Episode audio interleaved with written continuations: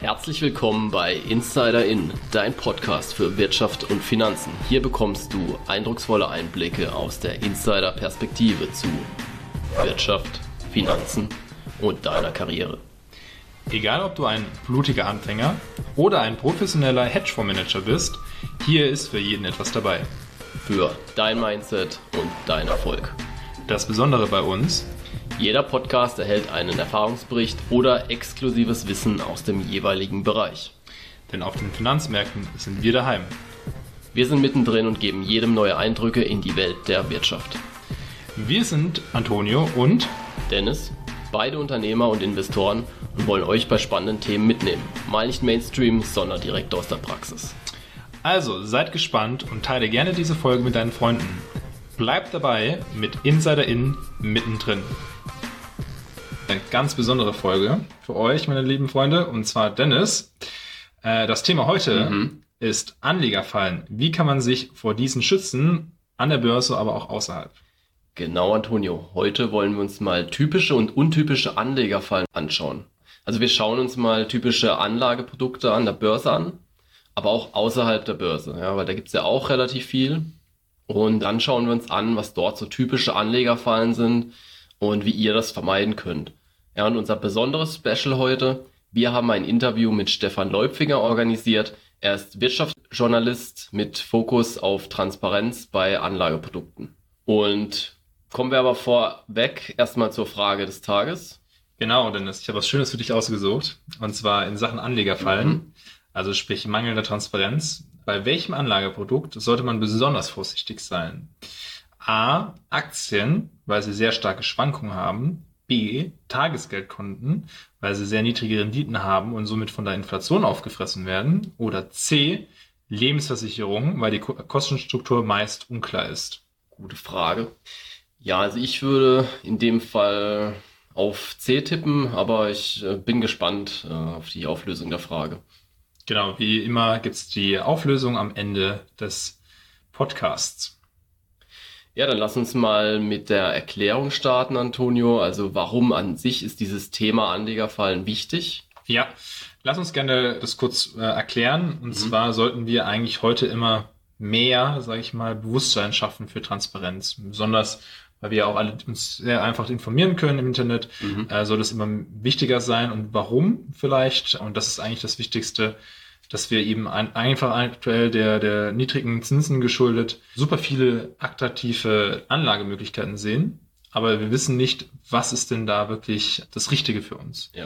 Äh, das heißt, Anleger sind meist immer auch mehr bereit dazu, irgendwie äh, höhere Risiken zu tragen. Mhm siehst selber, wenn du dann irgendwelche ähm, Zinsen siehst von irgendwie drei, vier Prozent, dann heißt es ja auch, dass man irgendwie äh, gewisse Risiken eingehen möchte. Ja, du bist ja fast gezwungen, ne, höhere Risiken einzugehen durch die Nullzinspolitik. Genau, richtig. Und deswegen ist es immer mehr, sag ich mal, ein Trend dahin, dass man auch da irgendwie sich nicht verschließen sollte mhm. und nicht mehr das Sparbuch per se hat. Mhm. Und das ist ja auch grundsätzlich erstmal nichts Schlechtes, aber man muss halt wissen, dass es, ähm, oder man sollte gucken, dass diese Anlageprodukte transparent sind und auch diese Renditeerwartung, also dementsprechend die Chance, auch angemessen ist in diesem Fall. Mhm. Und ja, im schlimmsten Fall kennen wir das, äh, dass die Anleger sonst nur die Risiken tragen ja. und der Verkäufer von Anlageprodukten dann das ganze Geld kassiert, mhm. ähm, beziehungsweise die Gegenpartei, sehen wir jetzt zum Beispiel bei Wirecard mhm. oder ähnlichem. Also deswegen nicht selten stehen da auch die, die Anleger am Ende mit einem Totalverlust da. Mhm. Ja, das ist richtig. Lass uns doch mal mit den verschiedenen Anlageklassen starten und dann können wir mal schauen, wo dort eben die Fallen lauern. Mhm. Können mal anfangen mit äh, an der Börse und im zweiten Punkt dann eben außerhalb der Börse, was glaube ich auch sehr interessant ist. Mhm. Ja. ja. lass uns starten mit der, mit der Börse. Mhm.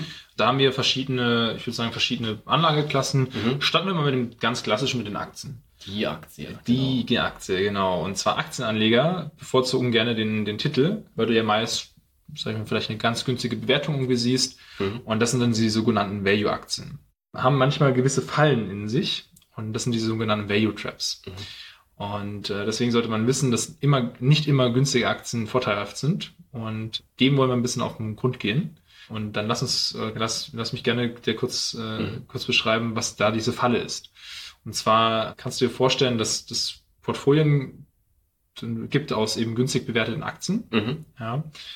Und die konnten zum Beispiel wenn du in die Vergangenheit mal schaust, hochbewertete Aktien auch outperformen. Mhm guckst dir da typische Kennzahlen an und eine, die du immer anschaust, ist irgendwie das KGV, mhm. das Kurs-Gewinn-Verhältnis. Ja. Und äh, Anleger, die eben sich äh, häufig diese niedrigen, äh, niedrig bewerteten Titel ins Depot geholt haben, mhm. hoffen dann auch auf, auf gewisse Kurssteigerungen. So. Aber was man halt aufpassen muss, ist, dass diese Kurssteigerungen, also die Frage ist, wie diese Kurssteigerungen zu, zustande kommen sollen. Ja. ja. ja. Und oftmals ist ja so, dass der Markt, der das irgendwie darüber informiert ist und diese Sachen ja auch eingepreist sind. Mhm. Und deswegen sind diese Unternehmen ja niedrig bewertet. Mhm. Und äh, deswegen kann es sein, dass ja diese Verluste weiterhin so folgen. Mhm. Ja? Und deswegen sollte man aufpassen, dass man, wenn man niedrig bewertete oder sage ich mal günstige Aktien äh, kauft, dass sie sich eben später als Value Trap eben puppen, weil sie mhm. eben diesen Wert vernichten und nicht diesen, diese Kurssteigerung wie erhofft mit, mitnehmen und damit keine Value-Titel sind. Ja, genau. Also wenn man dann auch zu sehr auf die Vergangenheit schaut, also man sieht das äh, beispielsweise bei Bankentiteln oder mhm. ich sag mal im Automobilbereich, wo du dann recht niedrige KGVs hast. Aber trotzdem kann es sein, dass die Aktie weiter fällt, ne, weil einfach dann auch äh, die Gewinne in der Zukunft einfach nicht so hoch ausfallen. Genau, man lässt sich immer blenden von der, ja, der Vergangenheit. Genau. Ja, ähm, wie kann ich denn dagegen vorgehen, um nicht in so eine Falle zu tappen? Ja, ich würde sagen, da sind so zwei große Punkte besonders wichtig. Und zwar A, du schaust dir erstmal die Wettbewerbssituation an von, mhm. dem, von dem Unternehmen. Also es kann ja sein, dass zum Beispiel, du hast ja gesagt, Automobil, die Lage sich weiter verschärft. Also traditionelle Automobilkonzerne haben ja mittlerweile auch immer mehr in, oder investieren immer mehr in die E-Mobilität. Ja.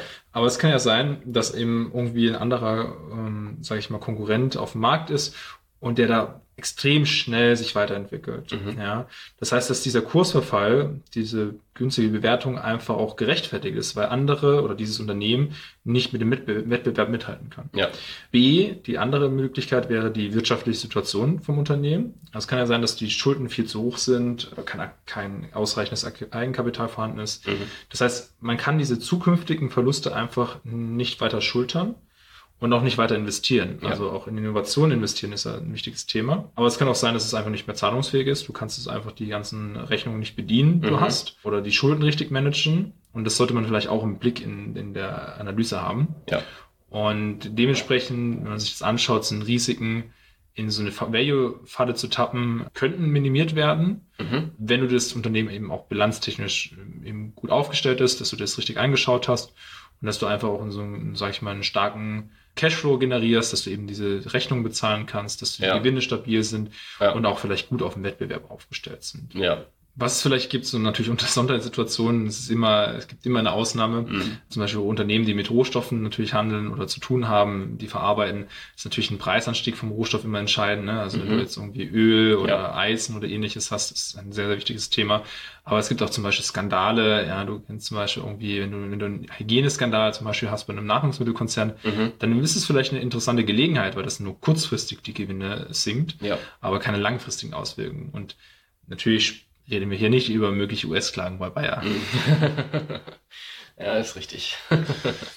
ja, sehr gut. Kommen wir mal zu der nächsten Asset-Klasse, und zwar die Anleihen. Ähm, was kann man denn dazu sagen? Genau, was, was sind da Anlegerfallen bei Anleihen? Da gibt's auch eine ganz interessante, die, die sogenannten Mittelstandsanleihen. Mhm. Und das klingt sehr vertraut, das klingt sehr greifbar. Ja, ja. Du denkst dir, deutsche Anleger, Mensch, die mögen ja auch Mittelstandsanleihen. Wir sind das, das Land der Mittel, des Mittelstands. Genau, wir sind der Mittelstand. Genau.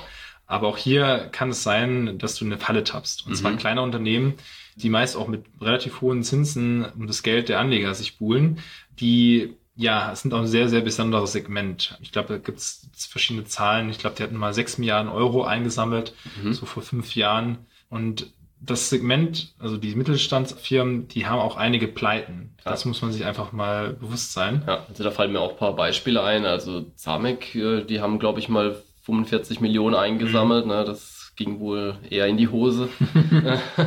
Aber was mir auch so einfällt, gab es ja mal Beate Use, die mal äh, Anleihen ausgegeben haben. Aber was machen die denn nochmal? Ich weiß gar nicht mehr. Nichts Anzügliches. Ja. Ich glaube, da gab es über 7% Coupon, hat sich natürlich interessant angehört, ne? aber ja, wurde halt leider nie in ja. der Höhe zurückgezahlt. Und besonders, weil genau Beate User oder andere, also so Namen, die man irgendwie im Kopf hat, die sind mhm. so schnell bei ihrer Platzierung vergriffen. Ja. Das ist Wahnsinn und, und trotzdem, ja, würde ich sagen, letztendlich ruht dieser Erfolg eben eher auf Missverständnissen. Mhm. Missverständnisse? Ja, ich würde sagen, es sind verschiedene Missverständnisse, die Okay. du eben dieser, dieser Mittelstandsleihe ja hast. Also zum Ja. Beispiel ein- einmal die, die Marke. Du hast so diese positive Konno- Konnotation, das heißt, Ja. du verbindest was Positives, denkst ja, ah, das ist irgendwie solide, solvent, weitblickend, dieses Unternehmen. So habe ich mal gehört in der Werbung oder die machen ja TV-Werbung. Genau. Okay, cool, ja. Ja, um dann auch die Anleger zu eben zu bekommen, genau, die da investieren. Und ja, aber das, das muss man Mhm. aufpassen, dass das eben diese Marke ist, die damit natürlich auch spielt, um das auch das einzusammeln, das Geld. Okay. Dann würde ich sagen, zweite, zweites Missverständnis ist auch so diese Bankenunabhängigkeit. Also du musst wissen, äh, viele Emittenten, also die ausgebenden Stellen eben von Mittelstandsanleihen behaupten ja, also sprich die, die Mittelständler, dass die unabhängig von Banken sein Mhm. wollen Mhm. und daher die Anleihe ausgeben möchten, zum Beispiel weil die Finanzierungssituation schwierig ist. Ja. Mhm. Aber es ist besonders interessant, wenn du zum Beispiel mal beim IFO-Institut nachschaust, diese restriktiven Kreditvergaben von Banken äh, sind momentan Ja. sehr niedrig. Und also wer das jetzt behauptet, dass ja es so schwierig ist, einen Kredit zu bekommen, Mhm. der ist einfach vielleicht gar nicht kreditwürdig. Mhm. Der sollte vielleicht auch einfach keinen Kredit bekommen. Und deswegen geht er eben an den Markt und Ja, möchte ja, Anleihen ausgeben, damit er Geld einsammelt. Okay, ja. Ja, das dritte ist vielleicht so ein bisschen die Mittelverwendung. Also viele Erlöse aus Mittelstandsanleihen dienen meistens nicht jetzt der, der konkreten Wachstums- oder Mhm. Investitionszielen, sondern sollen einfach alte Verbindlichkeiten Mhm. ab, ablösen. Mhm. Sprich, du nimmst es einfach für alte Schulden. Ja. Anderer Punkt ist so vielleicht diese scheinbare Sicherheit. Wie gesagt, du hast so ein gutes Gefühl, dass du dem Unternehmen Geld leist, dass man Produkte auch wirklich anfassen kann. Oder man kennt vielleicht den, die, den Namen irgendwie aus dem Alltag. Aber genau diese Namen schützen eben einfach nicht vor der Pleite. Und ich glaube, das letzte ist so ein bisschen Rendite-Risiko-Verhältnis. Es gibt keine Rendite natürlich ohne Risiko, das sollte man wissen. Und auch zum Beispiel, dass Anleger vor irgendwie 20, 30 Jahren 8% bekommen haben beim Bund, wenn sie so Bundesschatzbriefe oder ähnliches gekauft haben. Das ist heute ganz anders. Du bekommst bei weitem nicht mehr solche Zinsen. Und du musst halt einfach wissen, okay, wenn jetzt heute 7 oder 8% Zinsen gezahlt werden für so eine Mittelstandsanleihe, das klingt vielleicht im, im Vergleich zum, zur Vergangenheit gar nicht so exorbitant, aber Ja. jetzt gerade Ja. ist es extrem hoch. Und äh, du kannst dir vorstellen, 7, 8 Prozent Mhm. entspricht der Rendite der in 2010 in die pleite gestittete Republik Jamaika, äh, was Okay. sie für die Staatsanleihen angeboten haben. Also deswegen Ja. muss man das auch mal in, im Vergleich sehen. Ja, genau. Also hier nochmal der Hinweis, wir geben ja keine Anlageempfehlung, ähm, wollen jetzt auch die Mittelstandsanleihen nicht per se schlecht reden, das nicht. Man muss da einfach nur, sag ich mal, ein bisschen aufpassen, ne, welchen Anbieter man sich da sucht und welches Unternehmen. Ne, das wollen wir euch hier mitgeben, Genau. einfach ein bisschen aufpasst. Ja. Lasst euch nicht nur von dem Namen, viele Genau. irgendwie lassen sich von dem Namen einfach per se führen. Ja, und eine andere Sache ist zum Beispiel Fonds, Mhm. äh, zum Beispiel Immobilienfonds, besonders offene, die scheinen ja auch eine liquide Alternative zu sein, äh, um eben in Immobilien zu investieren. Das ist ganz spannend, weil es eben von der Vergangenheit so war, sind auch immer mehr und wird reguliert und es gibt immer wieder neue Vorschriften dahingehend. Aber es war zum Beispiel so, dass offene Fonds eben geschlossen wurden. Und das heißt, du konntest deinen Anteil nicht mehr zurückgeben. Mhm. Ja? Und ein Notverkauf über die Börse war zwar möglich, aber zu möglichst äh, zu ziemlich hohen Abschlägen. Ja. Und mittlerweile gibt es auch Haltefristen oder ähnliches, bis man es auch veräußern kann. Aber das war so eine Sache zum Beispiel, äh, oder auch Freibeträge. Aber das war so eine Sache, das solltest du einfach im Blick gehabt haben, wenn Mhm. du damals investiert hast in solche Immobilienfonds. Hey, was sind vielleicht irgendwie mögliche ja, Risiken hier in dieser Ja. Anlageklasse? Ja, absolut. Gehen wir mal auf den Bereich ja außerhalb der Börse. Das Mhm. ist ja auch inzwischen ein wachsender Bereich, ein wachsender Markt. Mhm. Hm, Wir können mal mit dem Crowdfunding starten. Ähm, bislang gilt ja Crowdfunding so ein bisschen als, ich sag mal, hippe Form des Geldanlegens. Auch weil Firmen wie, ja, da gibt's ja Plattformen wie, wie Seedmatch oder Companisto, die werben dort ja auch um, um Investoren, die dann eben auch in eine coole Geschäftsidee investieren sollen oder zumindest klingt es erstmal cool. Und ja, da ist vielleicht so nicht unbedingt das Problem die, die steigende Ausfallrate, ne, die es dort gibt. Mhm. Denn es kann ja, sage ich mal, gerade bei jungen oder Startups durchaus zu Pleiten kommen. Das ist eher normal. Ne? Also da ist es ja auch so, dass höhere Rendite auch für mehr Risiko steht. Mhm. Aber ja, wie ist es eben mit jungen Firmen mit ungewissen Geschäftsaussichten? Ne? Also da will ich ja eigentlich als Investor auch so ein bisschen so die, die Kontrolle haben und auf Augenhöhe stehen mit dem Startup. Mhm. Ja. Und wenn man sich einfach dann auch so ein bisschen die, die Verträge genauer anschaut, wo, ich sag mal, das Startup mit der, mit der Crowd oder mit dem Crowdanleger schließt, gibt es manchmal Zweifel, ja, weil manchmal gibt es doch so ein paar Klauseln, die eher nachteilig erscheinen für den Anleger. Und ja, also nehmen wir mal so komplexe Beteiligungsinstrumente wie patriarchische Darlehen oder Nachrangdarlehen. Was heißt es dann überhaupt? Und da heißt es eben so, dass ja solche Papiere oder Beteiligungen halt eben wie Aktien das Risiko des Totalverlustes eben aufweisen. Aber dann ist immer die Frage, bieten sie auch dieselben Chancen wie Aktien? Ja, und dann ist die dieser Punkt halt das ein oder andere Mal doch zu verneinen. Ja, und da muss man ein bisschen aufpassen.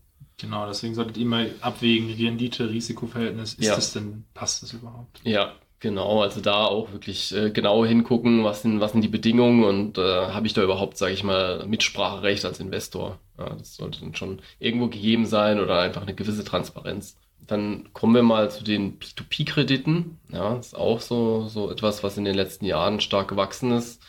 Und da gibt es natürlich auch immer das äh, Plattformrisiko. Ja, also hier geht es äh, um das Risiko, dass eben diese Plattform Konkurs anmeldet. Und da sollte man einfach wissen, P2P-Plattformen sowie Kreditanbahner, die unterliegen ja eigentlich schon strengen Regularien. Das ist so, die werden ja auch teilweise wirklich von Firmen zwischen wie PwC oder KPMG geprüft. Wir haben ja auch zum Beispiel Estate Guru vorgestellt in, den, in der letzten Podcast-Folge. Und die wurden in 2018 von EY geprüft. Da kann man sagen, das ist jetzt so eine Entwicklung, die, die gab es vorher noch nicht so, aber die hat jetzt auch Fahrt aufgenommen. Also ähm, vorher waren viele eigentlich weniger stark reguliert und es nimmt jetzt doch überhand, sage ich mal, dass immer mehr Regulatorik da in diesen Bereich reinkommt. Ja, was gibt's noch? Ähm, dann gibt's auch diesen grauen Kapitalmarkt. Klar ist immer die Frage, wo grenzt sich das ab zu den anderen äh, Formen, aber ja, hier treten halt vor allem eben Mischformen auf. So ein typisches Beispiel sind diese Genussscheine, die es damals gab bei Procon. Mhm. Ja, das war ja auch dieser, ich sag mal, Energieanbieter, wo das Ganze auch eher in die Hose ging. Es gibt auch da offene und geschlossene Immobilienfonds, die eben nicht an der Börse gehandelt werden. Es gibt auch ähm, weitere Beteiligungen in verschiedenster Form. Ja, also ist vieles denkbar. Und es gibt eben auch Mischformen in Richtung Crowdinvesting. Also gerade auch bei Immobilien und erneuerbaren Energien, da gibt es verschiedene Ausgestaltungen. Ja, deswegen solltet ihr auf jeden Fall immer euch informieren, wie ihr handelt, wo ihr handelt und, und was sind diese zum Beispiel Plattformrisiken oder zum Beispiel Marktrisiken, wo ihr euch befindet.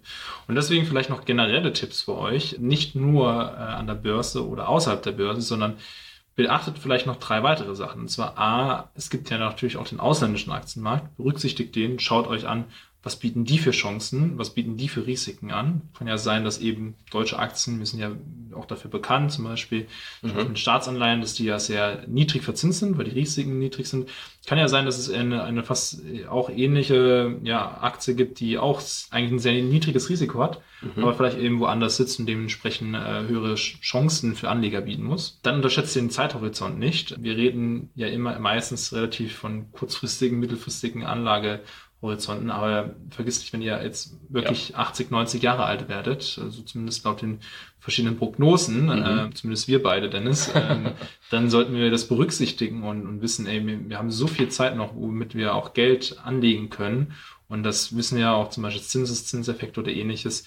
Das ist ein super wichtiger oder einer der wichtigsten Argumente, diese Zeitkomponente zu berücksichtigen. Mhm. Und ja, ein letzter, ich glaube, ich so, unterschätzt eure äh, Erfahrungen nicht, äh, überschätzt sie nicht. Äh, also sprich, ihr habt vielleicht schon mal Erfahrungen gesammelt in Aktien oder ähnliches, aber geht nicht davon aus, dass ihr jetzt der, der, der neue Experte seid, sondern äh, hinterfragt das und auch wenn man den, den zehnten Trade geschlossen hat, äh, mhm. heißt noch lange nicht, dass man der Aktienguru ist, sondern das braucht sehr, sehr viel Erfahrung, bis man da in der Materie sich da ähm, ja, durchblicken kann. Und ein richtiger Experte, ja, wird nicht von, von heute auf morgen geboren, deswegen braucht das auch natürlich viel Zeit. Aber nehmt es als Chance, dass ihr die Zeit nutzen könnt und da euch in diese genau. äh, ja, Thematik einfindet. Genau, weil ich denke, nach einem Buch ist noch keiner der Experte oder mhm. wenn ich jetzt ja einen Finanzblog gelesen habe, bin ich dann auch noch kein Experte. Ähm, hinterfragt dann immer, bildet euch da weiter. Und ähm, dann wird es auch, ja. Also natürlich ist äh, Capital Insider da eine Ausnahme. Selbstverständlich. ja, kleiner Spaß.